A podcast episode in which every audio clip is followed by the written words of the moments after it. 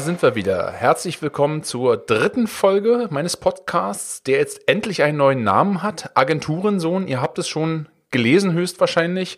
Gab auch eine nette Abstimmung auf Facebook dazu. Ähm, werde ich aber gleich nochmal was zu erklären, damit es nicht zu missverständlich und vielleicht auch falsch rüberkommt. Ja, es ist halt einfach auch ein Meme.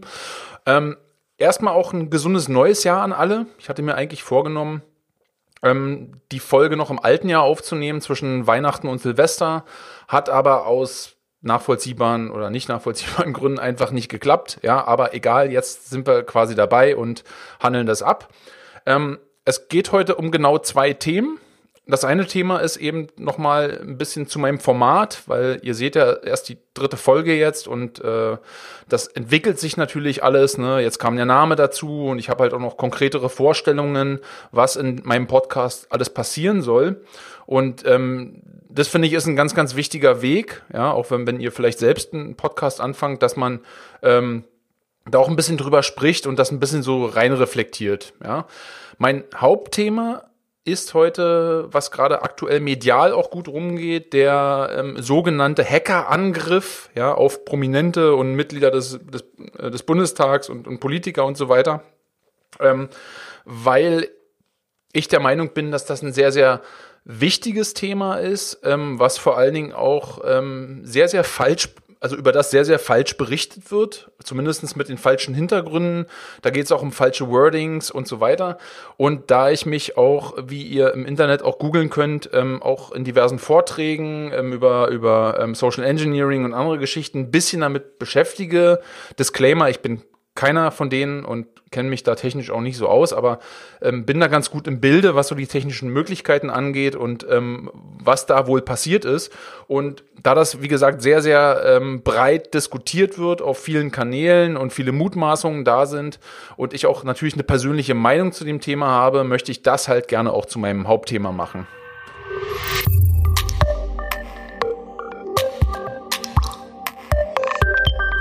So, aber fangen wir erstmal an mit dem, mit meinem Podcast-Format und auch dem neuen Namen. Ähm, wie ich schon in der ersten Folge gesagt habe, ähm, wusste ich ja oder weiß immer noch nicht so, wohin die Reise geht. Hatte auch noch keinen Namen, ähm, war halt namenlos das Ding.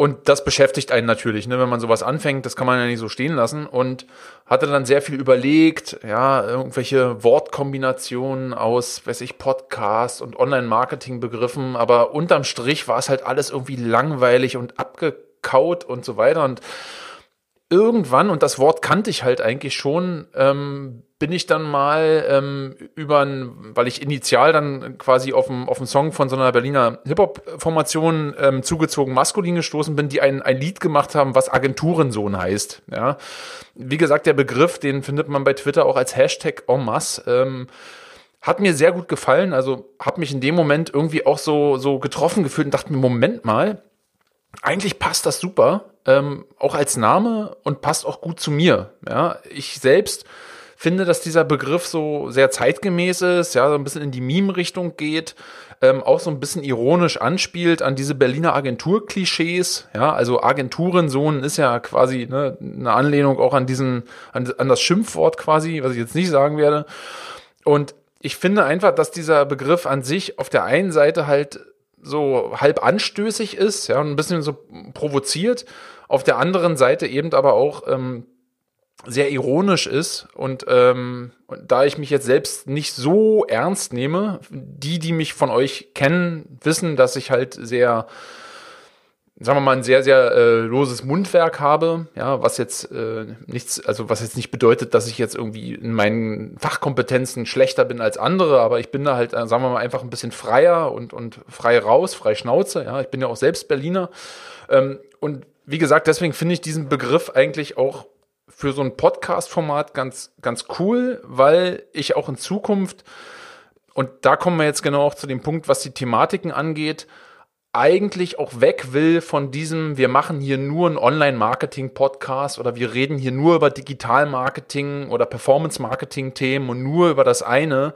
Ähm, das werde ich machen. Da habe ich auch schon sehr gute Gespräche aktuell, was das, also was so da Visionen und so weiter angeht. Aber ich möchte das nicht in den Vordergrund stellen. Und ich will auch nicht irgendwie eingereiht werden, unbedingt in, in, in die Liste der ähm, nächsten 1000 Podcasts, die da hier was machen, sondern ich will schon gucken, dass man, dass man diese Chance ergreift, wenn man so ein eigenes Format startet und auch guckt, dass eine eigene Person sich darin auch wiederfindet. Und ähm, ich bin halt auch ein sehr sarkastischer, lustiger, zynischer Mensch auch, ja, und finde eben, dass sich ähm, dieser Name da ganz gut äh, widerspiegelt, zumal er es auch eben humoristisch ein bisschen aufgreift und auch dieser Name nicht den Podcast in eine Ecke stellt und jetzt sagt, okay, ne, wenn er jetzt Online-Marketing-Podcast heißen sollte, dann habe ich ja eigentlich überhaupt keine äh, Möglichkeit mehr, die Erwartungshaltung der Leute, die das zum ersten Mal irgendwo finden, irgendwie noch zu befriedigen, weil Online-Marketing-Podcast würde sofort implizieren, okay, hier geht es nur um Online-Marketing und nee, das ist eben nicht das, wo ich hin will. Ähm, damit ist also das äh, Thema Namensfindung hier vom Tisch. Ja, also wer sich da jetzt ähm, dran stößt an dem Namen, sorry, ich werde es nicht ändern. Ich finde den super, den Namen, werde den auch jetzt so beibehalten, weil ich das schon beschlossen habe. Ähm, für alle anderen, ähm, die übrigens auch mit der absoluten großen Mehrheit auf äh, meiner Facebook-Umfrage teilgenommen haben und den, glaube ich, mit glaube ich, 99 Prozent Abstimmungsquoten bei 70 Stimmen oder so äh, selbst gewählt haben, ja, die in denen jetzt eben viel Spaß damit. Ne? Ähm, kurz nochmal auch weiter zu dem Ausblick von dem Podcast, weil jetzt zum, über den Jahreswechsel habe ich mir nochmal Gedanken gemacht und hatte schon erste Gespräche über, über mögliche Parallelserien, was man macht. Also ich werde auf jeden Fall ähm, den Bezug zum Online-Marketing, Performance-Marketing nicht verlieren, sondern werde den nur aus einer anderen Perspektive nochmal aufgreifen. Und ich habe jetzt schon ähm, eine Idee, die ich demnächst auch umsetzen werde und ich kündige das jetzt hiermit auch an, damit ich es auch dann umsetze und nicht einfach unter den Teppich kehren kann. Ähm, und zwar werde ich, äh, habe ich ja schon gesagt, dass es, dass ich es schwierig finde, wenn man so ein Format immer alleine bedienen muss ne, und, und ich dann langfristig auch eher auch mal Interviews hier ähm, sehe in meinem Format. Und das werde ich natürlich auch angehen. Und ähm, eine Sache, die es geben wird, ist, dass man, dass ich einen Interviewpartner einfach unter Kollegen nehme, der auch in, in meinem Bereich, also im Suchmaschinenmarketing aktiv ist und der aber in einer völlig anderen Branche unterwegs ist. Ja, wie ihr ja wisst, bin ich ja eher im Bereich Pharma, Healthcare ähm, international unterwegs, ähm, was ja vom Kundenkontakt her und den Aufgabenbereichen schon anders abläuft als jetzt zum Beispiel jemand, der ähm, Online-Casinos macht, ja, oder meinetwegen E-Commerce oder andere Geschichten. Und das finde ich halt an sich so spannend, ähm, dass ich gesagt habe, also so war auch die Resonanz von den Leuten, die ich da schon mal gefragt habe. Und das werde ich auf jeden Fall machen, da mal eine Folge zwischenschieben und sozusagen diese, diese ähm, Aufgabenbereiche und auch die, diese Milieus, in denen sich die, die Marketer, ähm, obwohl sie eigentlich ne, technisch gesehen dasselbe machen, ähm, aber anders, ähm, dass man das so ein bisschen ausleuchtet und so ein bisschen die Unterschiede rausarbeitet. Und ich finde das auch ähm, extrem spannend für die Leute, die sich vielleicht noch, ähm, die jetzt neu sind in, in dem Gebiet, die vielleicht gerade damit angefangen haben und die sich so ein bisschen orientieren wollen ähm, oder ausprobieren wollen, finde ich es halt mega, mega, mega spannend, da mal diese Insights zu bekommen. Für mich persönlich natürlich auch, weil ich ehrlich gesagt jetzt auch nicht, schöne Grüße, Feder, wir, du bist der, wirst der Erste sein, ähm, ich natürlich auch noch nicht genau weiß, ähm, was macht eigentlich das Suchmaschinenoptimierung oder Performance Marketing im Bereich Online-Casinos Glücksspiel eigentlich aus, ja? Und vor allen Dingen, wie hart wird da gefightet? Äh, wird da fair gespielt? Ähm, wie läuft das da mit Linkaufbau und, und solchen Geschichten? Also ich Kurzum, weil sonst nehme ich hier zu viel vorweg. Das wird eine ganz, ganz, ganz spannende Geschichte und da freue ich mich auch sehr drauf, weil das nicht einfach nur so ein einfaches Interview ist, sondern ich für mich selbst, glaube ich, noch mit den zukünftigen Gesprächspartnern, und da habe ich schon einige potenzielle Namen auf meiner Liste, ähm, dass man da sehr, sehr viele spannende ähm, neue Dinge lernen kann und, und sehr nützliche Insights bekommt.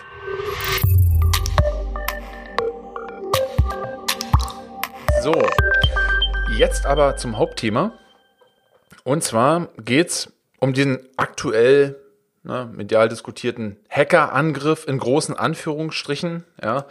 Habt ihr wahrscheinlich alle mitbekommen. Und zwar, kurz umgefasst, wurden schon seit Dezember Daten geleakt, ähm, persönliche Daten, Handynummern, E-Mail-Adressen und so weiter von diversen YouTubern, von Prominenten, von jetzt auch Politikern. Und das war eigentlich der Stein, wo es erst so in die Medien ging. Ja, ist auch ein Kritik Kritikpunkt, wo ich mir sage, okay, äh, ja, sage ich später noch was zu.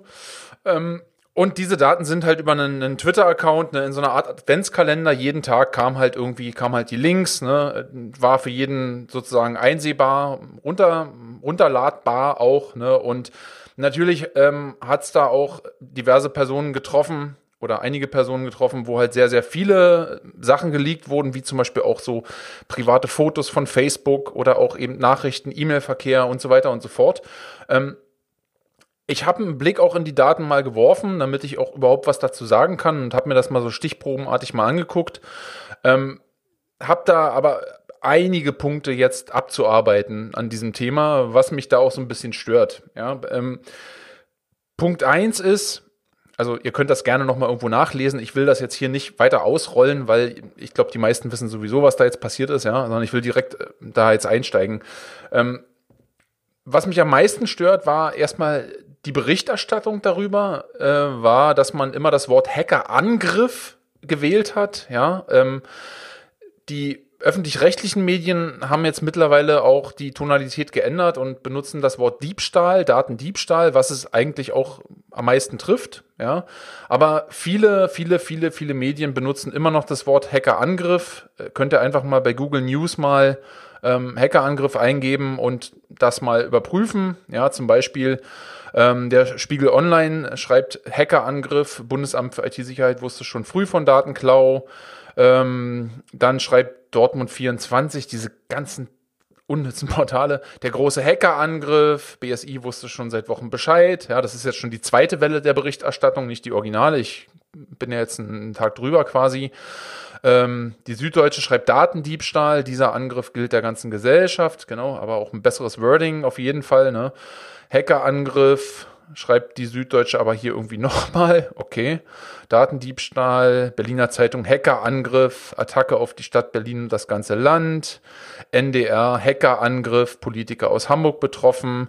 Frankfurter Allgemeine Zeitung, Marriott, Hackerangriff, erbeutete Millionen Passnummern. Na, das ist, glaube ich, was anderes. Ähm, T-Online, Hackerangriff, ja, diese Abschreiber. Diese Politiker sind von der Attacke betroffen. Spiegel Online, Hackerangriff, informiert, spekuliert und so weiter und so fort. Also ihr könnt das selber mal prüfen, einfach mal bei Google, Google News mal Hackerangriff eingeben und diese Berichterstattung mal auf sich wirken lassen.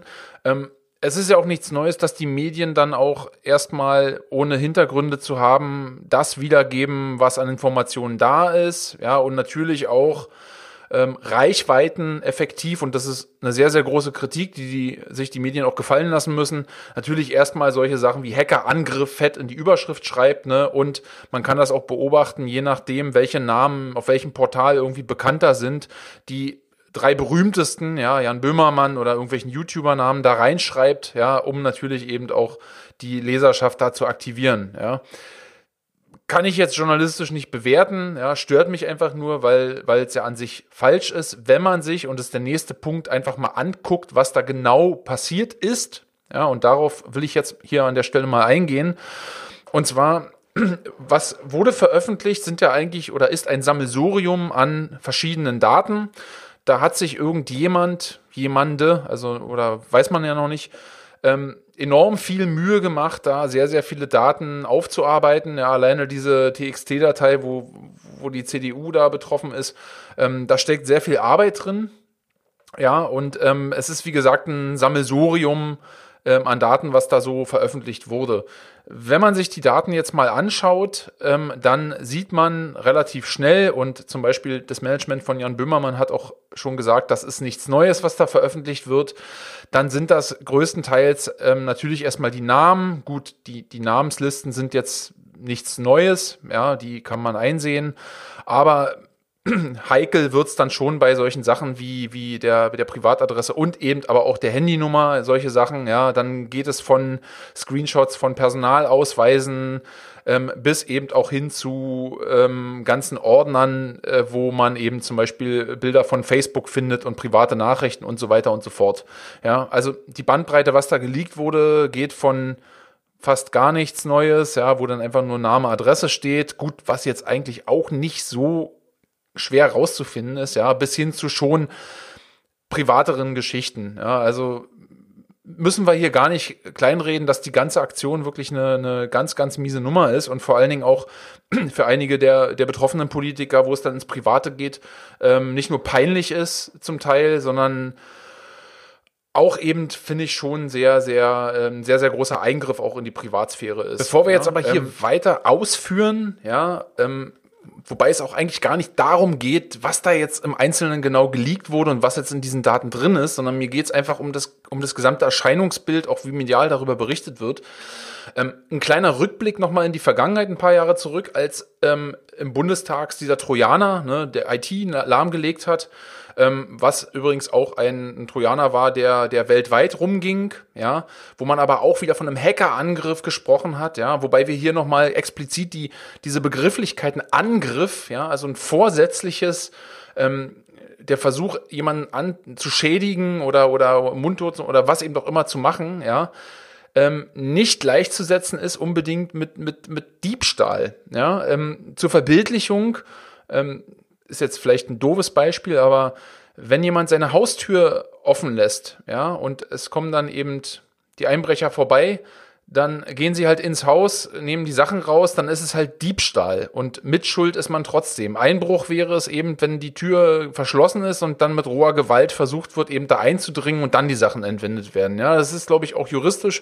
Bin jetzt kein Jurist, aber da ist, glaube ich, genau die, der, der Unterschied, ja, zwischen, zwischen einem Diebstahl und eben auch einem Einbruch, ja. Und ein Angriff, also ein Hackerangriff ist ja schon ein vorsätzlicher Einbruch ähm, in, in etwas und auch ein sehr, sehr starkes Wort. Ja, wenn man das ähm, medial benutzt, dann impliziert man damit, dass es einen vorsätzlichen Angriff, eine Attacke, Hacker-Attacke wird ja auch benutzt, auf etwas gab, während ein Diebstahl ja etwas ist, was irgendwo rumliegt, was einem nicht gehört, aber es sich jemand nimmt. Ja, und meine persönliche Meinung zu dem Fall ist, dass es sich hier eher um einen Datendiebstahl handelt und nicht um einen, um einen Angriff. Ja, also da sprechen viele Gründe für. Erstmal auch die Daten, wenn man sich die anguckt, was da eigentlich drin ist, deutet auch darauf hin, wurde auch schon zum Teil bekannt, dass es sich dabei um Daten handelt, die in irgendwelchen privaten Clouds abgelegt wurden, Dropbox oder von Facebook runtergeladen, ja, ähm, die einigen Facebook-Nachrichten und Fotos zum Beispiel, wenn ihr neuer Facebook-Profil mal oben äh, rechts in die Einstellungen geht, ich gucke mal eben, dann könnt ihr das selber machen auf ähm, Facebook oben Einstellungen und dann auf den dritten Tab von oben deine Facebook-Informationen. Dann könnt ihr, glaube ich, genau im zweiten Tab deine Informationen herunterladen, einen ganzen ZIP-Ordner runterladen, ähm, wo diese ganzen Sachen äh, ab, äh, strukturiert abgelegt sind. Ja, so jetzt gehen wir noch mal einen Schritt weiter, dass vielleicht für die, die in dem Thema nicht so firm sind, das noch mehr verstehen. Gehackte Facebook-Konten, ja, oder gehackte ähm, E-Mail-Accounts, was da äh, immer das Wort gehackt immer benutzt wird. Ja, nochmal, das ist mir ganz, ganz wichtig, dass wir hier differenzieren. Ja, ein, ein Hack ist halt immer ein aktiver Angriff, während ähm, Diebstahl schon was anderes ist. Und ich sag mal so, kompromittiert ist ein besseres Wort. Kompromittierte E-Mail-Accounts, PayPal-Accounts, Amazon-Accounts, Facebook-Accounts, Twitter-Accounts haben wir tagtäglich zu Hunderttausenden. Ja, die Warnung vor Phishing-Mails, die die ähm, Banken und Sparkassen rumschicken, die Amazon selber rumschickt, ja, ähm, das passiert tagtäglich. Und tagtäglich fallen auch sehr, sehr viele Leute darauf rein. Ja, das heißt, dass sie zum Beispiel auf einen ähm, vermeintlichen ähm, Link klicken, ja, dort eben nicht unterscheiden können, dass die Webseite, auf der sie sind, eine schlechte Kopie ist von der PayPal-Seite oder einfach per E-Mail aufgefordert werden, ihre PayPal-Daten jetzt zum Abgleich äh, äh, einzugeben, sonst wäre, würde das Konto gesperrt werden. Ja, also es gibt da verschiedene Formen, die meist auch einfach massenhaft automatisch verschickt werden. Ähm, und dann sitzen irgendwo Leute einfach, die dann darauf warten, dass die ganzen Fliegen in den Honigtopf reinfliegen und dann halt eben mit den gestohlenen Daten, Kreditkarteninformationen, was auch immer, ähm, dann eben dann Unwesen treiben und einen Schaden verursachen finanziell, ja. Und nochmal zurück zu dieser, gerade was die Politiker angeht, das ist, glaube ich, mit, mit das Hauptthema ist, dass es hier nicht, ähm, also es steht hier außer Frage, dass, dass es natürlich falsch ist und auch kriminell ist und, und schädigend ist, auch wenn hier private Sachen ähm, sozusagen da auch veröffentlicht werden. Aber ich glaube trotzdem nicht, dass es sich um einen Angriff handelt, sondern da hat sich jemand wirklich einfach extrem viel Mühe gemacht, aus welchen Datenquellen auch immer, irgendwo diese Daten von genau diesen Personen raus zu extrahieren. Und jetzt kommen wir eben zu dem Punkt schon, wo ich auch meine Kritik sehe, ist, dass ich glaube, dass auch Politiker privat ähm, sich nicht unbedingt anders bewegen als andere Nutzer, die ebenfalls in so eine Falle tappen, ja, und aufgrund dessen dieser Fehler dann eben andere Dritte zum Beispiel Kontrolle über das E-Mail-Postfach übernehmen und Kontrolle über einen Facebook-Account ähm, übernehmen. Und ihr könnt schon eins und eins zusammenzählen, wenn ich Zugang habe zu einem zu einem E-Mail-Konto, ja, dann habe ich meistens eben auch schon Zugang zu den Diensten, ne, weil Passwort zurücksetzen, übers E-Mail-Konto und so weiter und so fort. Laut diesen Daten sind ja einige da sogar mit GMX-Adressen unterwegs, ja, was ja auch schon einiges darüber aussagt, äh, wie sensibilisiert diese Personen da sind. Ähm, man, man muss da jetzt auch gar keinen hervorheben, speziell. Ja. Ich glaube auch ehrlich gesagt nicht, dass jetzt ähm, Daten von, von Martin Schulz, privater Cloud, äh, ähm, geleakt wurden, sondern ich glaube schon, dass es einfach andere Personen waren, die so blöd waren und diese Telefonlisten in ihren Clouds quasi liegen lassen haben, dass man dann eben auch Rückschlüsse eben hatte auf die Handynummer von Martin Schulz zum Beispiel. Ja, also da kommt eben dann eins zum anderen. Wie ich schon gesagt habe, da hat sich jemand einfach die Mühe gemacht, diese Daten zu sortieren, ne, die zu kategorisieren und die einfach Personen zuzuordnen. Ne. Ähm, wenn man wie gesagt, diese Hintergründe kennt, ja, wie, wie, wie einfach es heutzutage für, für Kriminelle oder auch äh, Leute ist, Zugang zu bekommen zu einem Facebook-Konto, Twitter-Konto, ja, YouTube-Konto.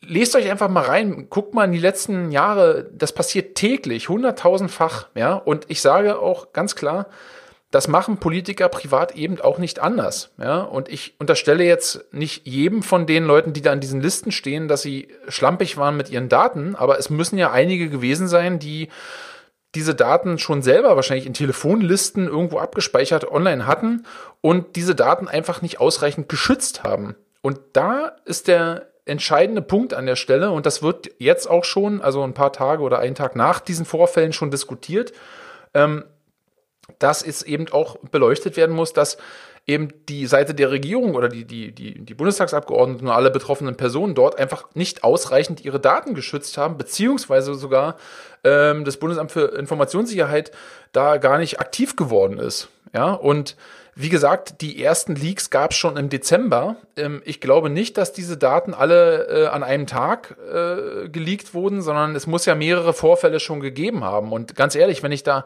Leute sehe, die mit einer GMX-Adresse äh, unterwegs sind und wenn man sich eben auch, ja, so peinlich das ist, eben auch mal anguckt, wie da scheinbar auch mit Facebook hantiert wird, das ist, sorry, sehr naiv. Und was man an der Stelle sagen muss, ist, ähm, dass es klare Regeln gegen, geben muss für den Umgang mit, mit dem Web 2.0 und mit Internetdiensten und es muss klare Guidelines geben, wie Daten gesch zu geschützen werden haben. Ja? Ähm, auf der einen Seite ja, bringt die, die, Bundesregierung einfach mal die Datenschutzgrundverordnung irgendwie raus, ja, und dann kommt so eine Kiste und man fragt sich eigentlich, what the fuck? Ja, also was soll diese ganze Nummer, wenn selbst und die Staatsdiener ja, oder die Repräsentanten unserer Demokratie selbst nicht in der Lage sind, ihre Daten zu schützen? Ja, und ähm, es wurde ja auch schon bestätigt, dass diese Daten selbst nicht aus dem Bundestag stammen, ja, sondern dass das alles Daten sind, die aus privaten Clouds und dem privaten Umfeld sind. Und das bestätigt eigentlich meine, meine These, dass, dass dort Leute einfach sehr nachlässig, zum Beispiel, man weiß es nicht, ja, das ist jetzt reine Mutmaßung, zum Beispiel auf Phishing Mails äh, reagiert haben, auf Links geklickt haben, ja, dass dann äh, Facebook und E-Mail-Konten kompromittiert worden sind und da diese Daten eben auch herkommen, ja. Ähm, eine andere Frage, die sich jetzt nebenläufig stellt, ist, okay, ähm, irgendwo im Internet muss es ja einen riesigen Datenpot geben, wo zum Beispiel Leute vielleicht im Darknet sich austauschen, ähm, wo die, vielleicht sogar gestohlene Informationen gehandelt werden. Auf jeden Fall hat es, war jemand hier sehr, sehr fleißig und hat diese Daten aufgearbeitet und hat die schön, fein chronologisch eben sortiert. Ne? Ähm, und das hat aber allerdings erstmal überhaupt nichts damit zu tun, dass es hier eventuell auch politisch motiviert ist, das weiß man noch nicht, das ist Spekulation.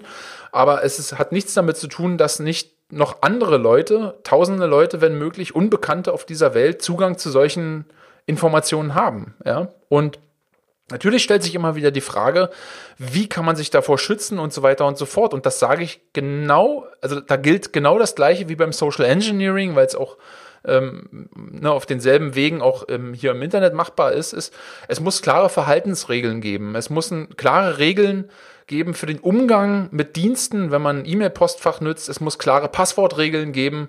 Es muss ganz klare Guidelines geben und es muss auch vor allen Dingen Leute geben. Und das wäre eigentlich die Aufgabe des, ähm, der, des Ministeriums da gewesen, ähm, die sich aktiv auch äh, um Kontrolle bemühen. Ja, und ich habe ehrlich gesagt keine Ahnung, wie es im Bundestag läuft. Ja, ich, ich kenne die Strukturen nicht, aber wenn so eine Kiste da passiert und eigentlich ist es ja sogar gut, dass es passiert, weil dann endlich drüber gesprochen wird und dann was passieren muss, ähm, was eigentlich hätte schon nach diesem Trojaner äh, passieren müssen, ja, wo übrigens auch einfach jemand ungeprüft einen E-Mail-Anhang geöffnet hat und damit den Trojaner quasi ins ganze Netzwerk gebracht hat, ja. Und genau da ist eben der Punkt. Es ist heutzutage, und ich, ich verstehe, dass das Internet für viele Leute tatsächlich noch sehr neu ist, technisch nicht zu begreifen ist und so weiter, aber ich, ich kann an der Stelle nochmal ganz klar sagen, wenn man sich an bestimmte Verhaltensregeln hält und an einfach an Benutzungsregeln hält, zum Beispiel, dass man ein sicheres Passwort hat, was man zum Beispiel auch regelmäßig einfach mal ändert, ähm, dass man, dass man keine E-Mails öffnet, ähm, die deren Absender nicht, nicht, also nicht bekannt ist, ja, oder nicht vertrauenswürdig ist, oder dass man eben ähm, einen Überprüfungsprozess hat äh, über die Herkunft einer einer E-Mail, ja. Aber ich kürze es hier an der Stelle einfach mal ab. Man sieht wieder einmal, dass auch unsere Politiker nicht davor gefeit sind, ähm, in solche einfachen Traps reinzulaufen und scheinbar auch Opfer geworden sind von Phishing und damit wurden dann auch E-Mail-Konten, Facebook-Konten, wahrscheinlich auch Clouds kompromittiert, weil mehr als den Nutzernamen und ein Passwort brauche ich nicht und da der Nutzername meistens eben auch eine E-Mail-Adresse ist und den Rest könnt ihr euch quasi denken. Ne? Also diese ganze Kiste ist auf jeden Fall ein Datendiebstahl, das ist klar. Ähm, dass hier jemand das so auf bereitet hat, äh, um Leute bloßzustellen und eine bestimmte Gruppe zu treffen, ist auch klar. Aber wenn man sich das Ganze im Ganzen anschaut und auch rückblickend anschaut, dann sieht man, dass es eigentlich schon viel, viel länger passiert und auch alltäglich ist, dass sowas passiert, ja, geknackte Facebook-Konten und so weiter. Und es eigentlich peinlich ist, dass Mitglieder unserer Bundesregierung quasi hier privat so weit unterwegs sind, dass sie ähm, in solche Mechanismen reintappen und solche Fallen reintappen und dann eben solche Peinlichkeiten da entstehen. Ja. Und es ist natürlich ähm, emotional auch nachvollziehbar, dass hier gerade da, wo, wo wirklich Bilder geleakt worden sind und peinliche Sachen auch geleakt worden sind. Aber ich meine, ich kann es verstehen. Ich bin auch nur ein Mensch, ja. Und wenn man privat irgendwo unterwegs bist, dann schickt man sich auch mal ein lustiges WhatsApp-Foto. Aber das ist natürlich hier besonders pikant, weil es sich eben hier um, um Abgeordnete handelt. Ähm, nichtsdestotrotz ist es einfach zu verurteilen und das ist ein starker Eingriff, finde ich nicht gut. Ja, aber was ich gut finde, ist, dass man jetzt auf jeden Fall darüber spricht und sich hoffentlich ähm, dort Leute jetzt an entsprechenden Stellen Gedanken machen und hoffentlich auch Leute an entsprechenden Stellen mal am Kragen gepackt werden und auch gefragt werden, was sie da eigentlich den ganzen Tag machen. Ja, ähm, unbedingt, also wie gesagt, dieselbe Kiste wie mit diesem Trojaner damals, ja, was ja im, im Grunde dasselbe war. Scheinbar gibt es keine Verhaltensregeln, auch für Abgeordnete nicht, auch wie sie sich privat mit dem Umgang mit, mit, mit Smartphones und, und, und E-Mail-Anbietern und Diensten sonst wie bewegen, ja. Ähm, ich habe keine Ahnung. Also ich glaube, es ist ein sehr, sehr guter Zeitpunkt, dass man da mal einfach durchgreift und diese Regeln einfach einführt und dann wird es diese Sachen auch so nicht mehr geben. Ja die zweite Frage, die man sich eben auch noch mal stellen kann, ist, ähm, wenn wir hier von einem äh, politisch motivierten Angriff oder Hackerangriff schon wieder in großen Anführungsstrichen sprechen, wie es viele Medien auch berichtet haben, dann äh, stellt sich halt die Frage, warum man diese Sachen dann einfach veröffentlicht hat und äh, es macht halt einfach irgendwie keinen Sinn, ja, weil wenn es angeblich russische Geheimdienste sein sollen, ja, die sind ja, die Russen müssen ja immer herhalten ähm, dann ist hier die Frage, warum man diese Daten veröffentlicht hat und die nicht einfach anderweitig einfach ne, unterm Tisch verwendet hat, um gegebenenfalls noch weiterzugehen. Ja, also ich glaube, egal welche Intention dahinter steckt, ich glaube schon, dass da jemand ein Zeichen setzen wollte. Ähm, ob es jetzt, wie gesagt, politisch motiviert ist, weiß ich nicht, aber ähm, es setzt auf jeden Fall das Zeichen, dass es einfach ist, an solche Informationen zu kommen. Und die zweite Sache ist, und das wird auch deutlich, dass diese Daten scheinbar nicht genug geschützt worden sind. Ja, und, und nochmal, das müsst ihr euch bitte auch in, in, in, müsst ihr in Relation setzen.